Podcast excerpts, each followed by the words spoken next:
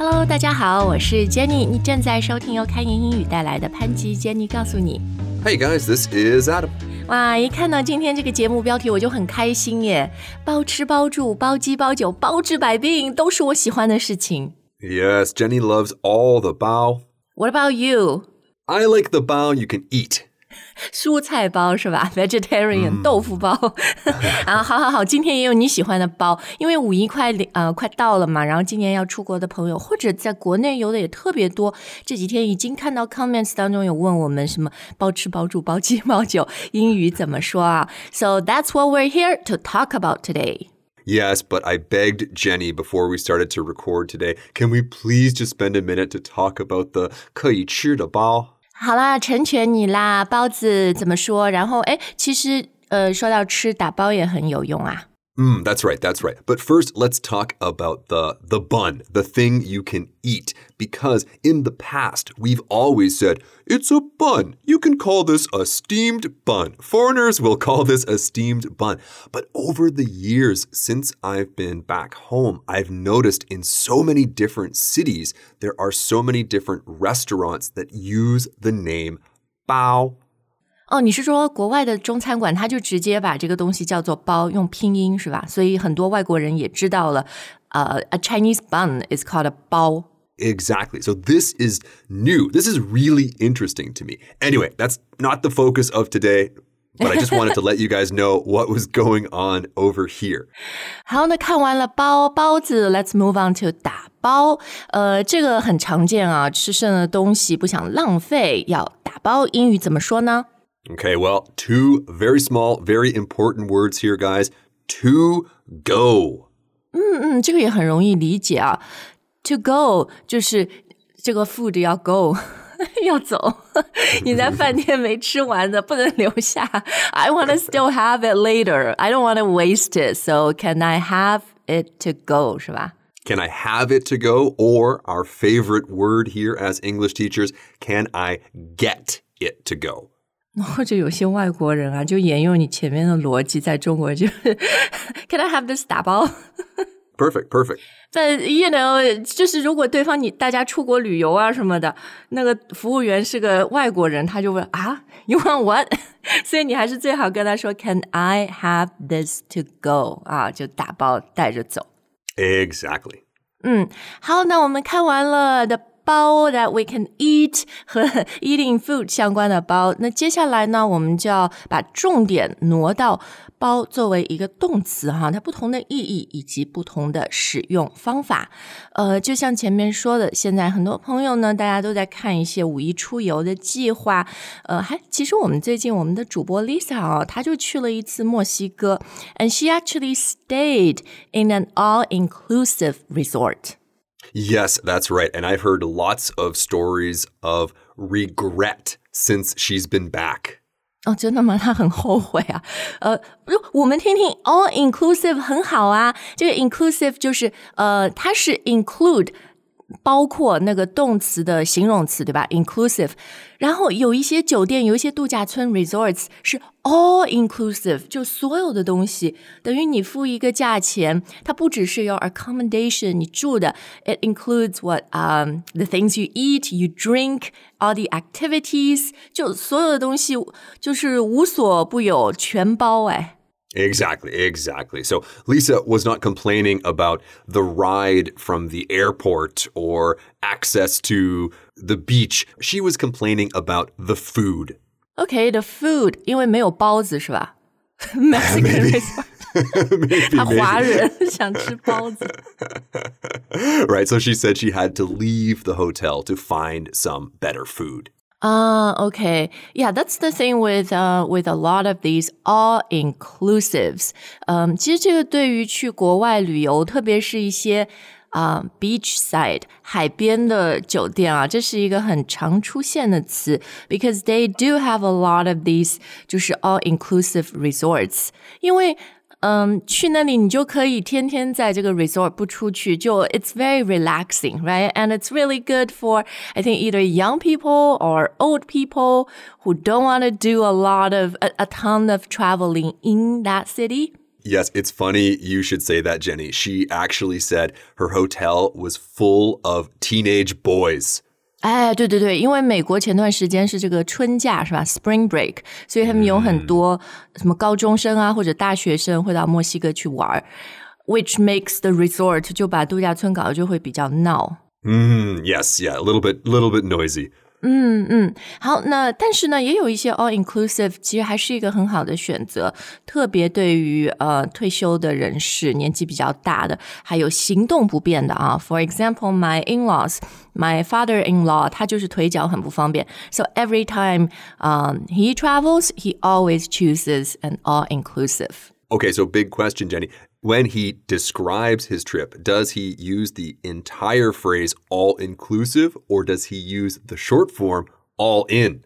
My father-in-law always says all inclusive. We are going to stay at an all inclusive or we stayed at an all inclusive. 是不是老一代的人就英语比较规范，不随便 shorten it？ Right, yes, he likes to follow the rules. 嗯，对，但我刚刚因为我也用那个复数形式嘛，so you can call them all inclusives 啊，很多很多的酒店。 Absolutely, absolutely. 好，那接下来我们快快看一下包吃包住包机包酒英语要怎么说。 Well, let's move from the adjective inclusive to its verb cousin, include. 啊、o k 对，就是你可以问那个你 book 行程的时候，可以问 the travel agency 或者 service provider，does the price include 什么什么东西是吧？ Absolutely. So, does the price include accommodation? Probably. Does it include meals? meals 啊、所以这个就是吃住。 呃，中文我们说吃住哈，但英文基本上 accommodation and meals。accommodation 就是住是吧？meals 就是你吃的一餐一餐。And what about 包机票？ Does it include airfare? 哦呀，airfare 这个词很有用，因为我们差不多都知道什么 flights、plane tickets 哈，但是 when we're talking about the cost of buying your air tickets，就是我们通常会说 airfare。这个 fare f a r e 就是费用的意思。 Right. I think we've talked about this word before when we've talked about taxis, Jenny. What's the taxi fare? 好，那看完了这些旅游相关的以后呢，其实这个包啊，在日常生活里面，我们也常常用来告诉别人说，哎，这件事情我包办了，对吧？或者包在我身上，你可以放心。 Right, exactly. So, one word that comes to mind here is handle. 哦、h a n d l e something 就是处理了 ，or 呃、take care of something。 Yep, exactly. I'll handle it. I'll take care of it. 我每一次我听到一个人说哦 handle it，我就会觉得 very reassured，很放心，就是交给他。呃，我们说我办事，你放心。 Right, relax, Jenny. I got this. OK，对，所以也可以说 I got this，是吗？ Right, got in this case really just means I will do it. I will take care of it. I will handle it. 它这个 I got this 其实就是 I've got this，就这件事情我呃。Yeah, you, you, you just you just go rest，你去休息。我我你放嗯，你交给我，你完全放心哈。I've got this，就口语里面简化成 I got this。 Yeah, don't think about it too much, guys. Just I got this. 哎，那另外中文我们也会说啊，你放心啊，这事儿包在我身上，包在我身上要怎么讲嘞？ Well, same thing. I'll handle it. I'll take care of it. Leave it to me. 哦、l e a v e it to me 就是你交给我是吧？ Exactly. Don't put it on my body. Just leave it to me. 交给我哈，leave it to me。对，还有一个就是 you can count on me。 Hmm, right. This is making me think about song lyrics, believe it or not. 哦，对对对，在英语里面有蛮多的歌，You can count on me，你可以信任我哈。其实这一句经常你就可以和前面的那个，you know，leave it to me，you can count on me 一起用。你交给我吧，你放心啦。Absolutely. Absolutely. I got this. 嗯，I got this。好看完了很多不同的包，最后要看一下，呃，经常说的，比如包治百病啊，这个东西包你有用，包你管用啦、包你有效。这个时候包我们要怎么来表达？ Right. Include doesn't really make a ton of sense here, but Actually, it kind of makes me think about the phrase we just ended the last section with you can count on me. Oh, you can count on something. 这里的比如包你有用，you can count on it 是吧？或者 you can count on something working, and being effective.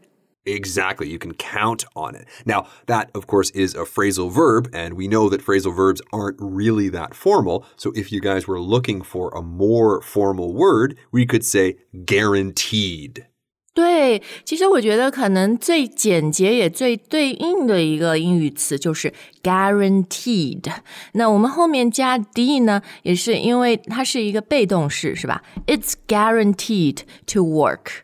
Yeah, that's right. That's right. 嗯，呃，那我们来举举几个例子哈，比如说想要提升英语，用开言英语包你有用。That's right, guaranteed to improve your English. 啊，所以你这个 guaranteed to，大家可以把它就是作为一个固定形式记住，然后后面具体要跟什么内容、跟什么动词呢？你就根据那个 context，根据你的情形来改变哈。呃，比如 guaranteed to improve your English，or guaranteed to um improve your hair condition. 包包你的发质更好。 Right, sounds like Jenny has a new job writing shampoo commercials. 哎，我们除了 improve，应该再用呃教大家一点不一样的动词啊。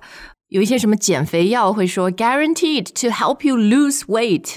Yeah, help is a really common verb that you'll see in advertising. Make, guaranteed to make something happen. 哦，对对对 ，guaranteed to make your bathroom smell better。什么除臭剂？ That's right, that's right. 呃，对，但是好像现在很多国家的那个相关法律啊都不允许 advertisers or in advertising 你去用这样的词。Because, uh, you know, things work on different people in different ways. So it's actually really hard to guarantee something to work for everyone.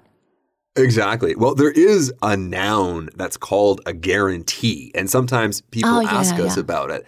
And they specifically ask what's the difference between a guarantee and a warranty? Well, they're both promises, promises that if this thing doesn't work, we will fix it. The thing is, a warranty is an actual document. You can take that warranty and take it back to the shampoo store or the bathroom chemical store, and they will replace the product. A guarantee is just someone's promise. 对对对对对，一个是实体的哈，一张纸，一个证书是那个是个 warranty。A guarantee is something you can't touch or see. It's a promise kind of or a claim. Exactly, exactly. 好，哎，其实最后那个包治百病啊，guaranteed to cure all diseases，这一听就是 false advertising 哈，就不真实。但是 Adam，你知不知道我们近几年也有一个 pun，就是一语相关的那个包治百病，就是对于很多喜欢包包的呃，就女生多一点啦，也有很多男生喜欢包哈。How would you translate that？就一个包，你买个包，你就什么都好了，你所有的难过啊、伤心什么都都走了。Well, we could stick to the same pattern. The bag is guaranteed to make your life brighter, to solve your problems, to Make all your troubles go away. make all your dreams come true. 好的，好的。那今天我们的节目就到这儿啊，就是各种呃 形态、各种不同意思的包，你学会了吗？然后关于这个词“包”啊，你还有什么问题都可以在留言专区告诉我们。And I guarantee to check all your comments. Thank you for listening. We'll see you next time. Okay, bye for now.